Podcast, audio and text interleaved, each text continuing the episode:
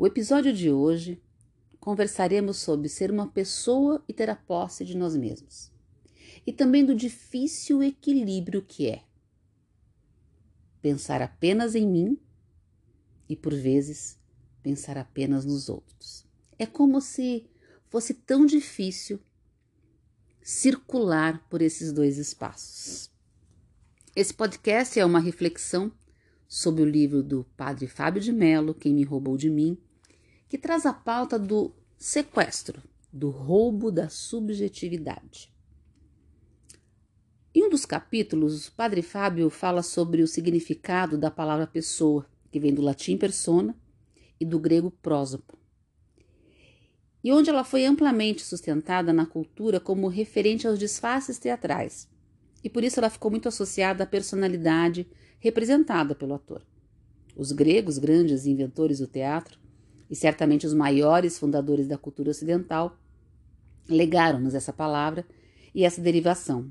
Pessoa é a máscara que o ator sustenta no rosto. Mas o contexto cristão ultrapassou essa concepção e revestiu a palavra com um significado bem mais profundo. De acordo com a antropologia teológica cristã, citada pelo autor do livro, o conceito de pessoa deve ser compreendido a partir de dois pilares. Ser pessoa consiste em dispor de si para depois estar disponível. Dispor de si é o mesmo que ser de si, ter posse do que se é.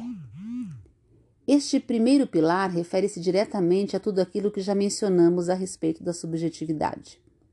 É a posse do eu fundamental, o irrenunciável, que nos caracteriza em nossa singularidade.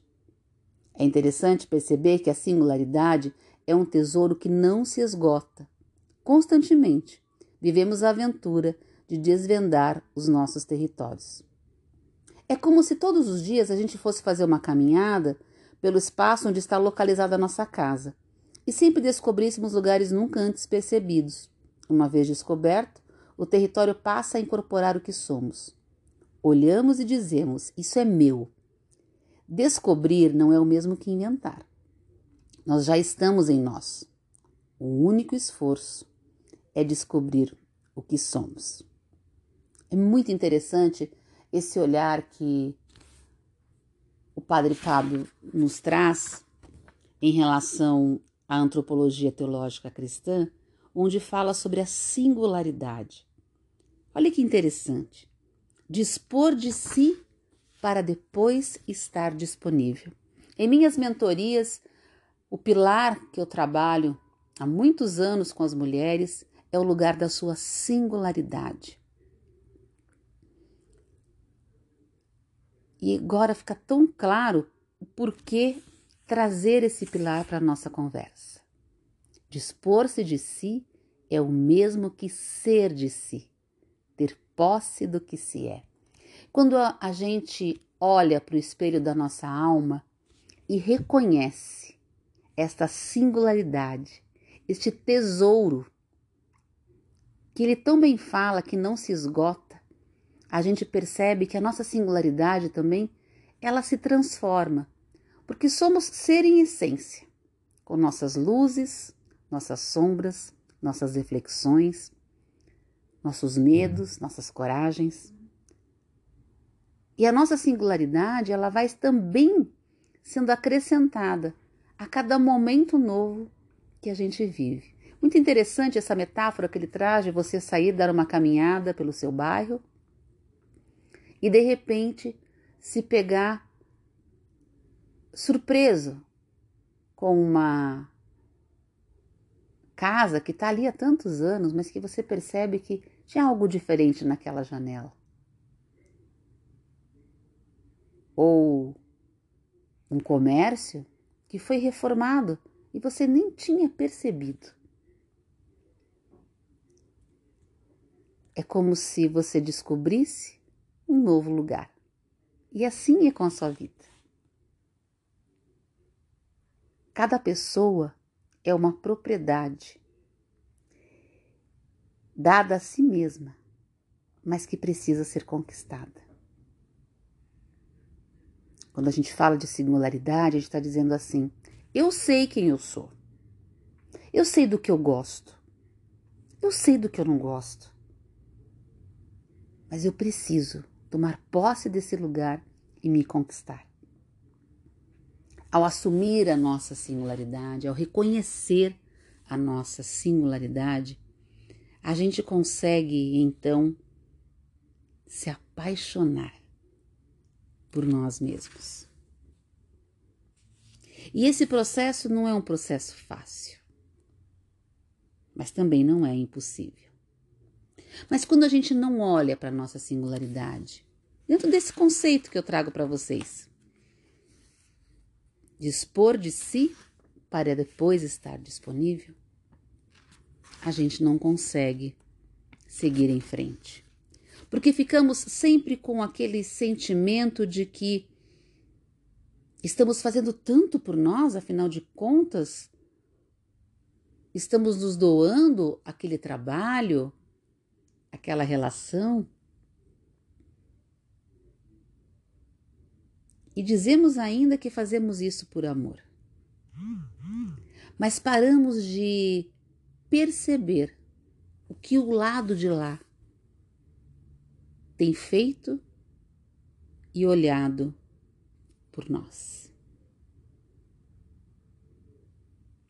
Amar alguém consiste em observar onde estão as vigas de sustentação, para que a gente não corra o risco de derrubar o que faz essa sustentação permanecer em pé. O interessante é que a construção poderá ser reformada, melhorada, sobretudo nos acabamentos. O amor é criativo, dribla os limites, supera expectativas. Amar alguém antes de qualquer coisa, é amar a si mesmo. Pense nisso. Partindo desse princípio da singularidade, precisamos olhar para esse equilíbrio dos pilares. Um que nos diz que precisamos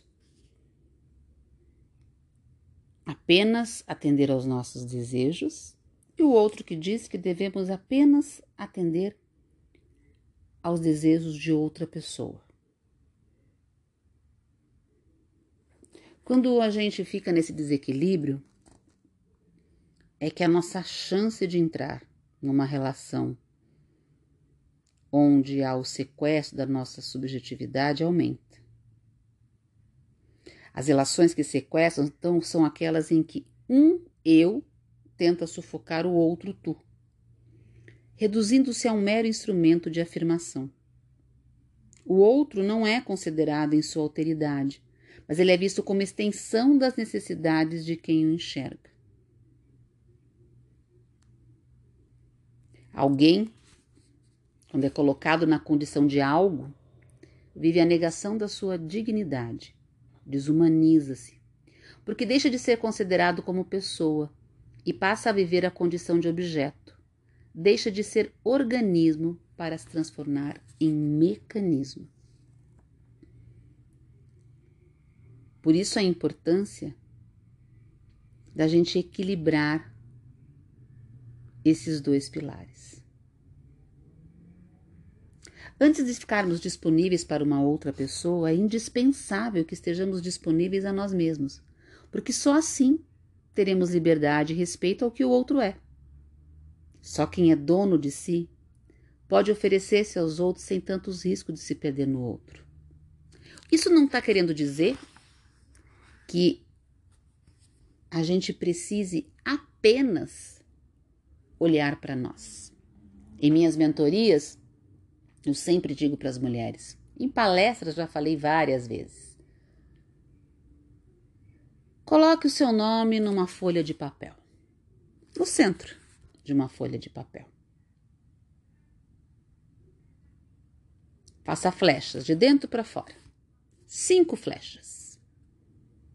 E diga: primeiro eu, segundo eu, terceiro eu, quarto eu, quinto eu. E depois coloque pessoas na sua ordem de prioridade a sua escolha. Mas primeiro, sempre lembre disso. que você precisa olhar para si. Mas não adianta você ficar só olhando para si, porque a vida da gente ela não é feita de um relacionamento apenas comigo mesma. Ela é feita de vários relacionamentos. Mas precisamos estar cientes das nossas sombras, das nossas luzes, das nossas forças e fraquezas, para podermos então nos oferecer sem cobrança e que hajam ganhos de ambos os lados nas relações que formos construir. Tarefa difícil, mas que o autoconhecimento traz quando a gente busca. Portanto, como bem diz o autor do livro, o desafio constante das relações humanas é preservar a liberdade das pessoas. Quando a liberdade é negada, a relação passa a representar um sério risco, porque atenta diretamente contra a fonte geradora da pessoa. Não há pessoa sem experiência da liberdade. Liberte-se.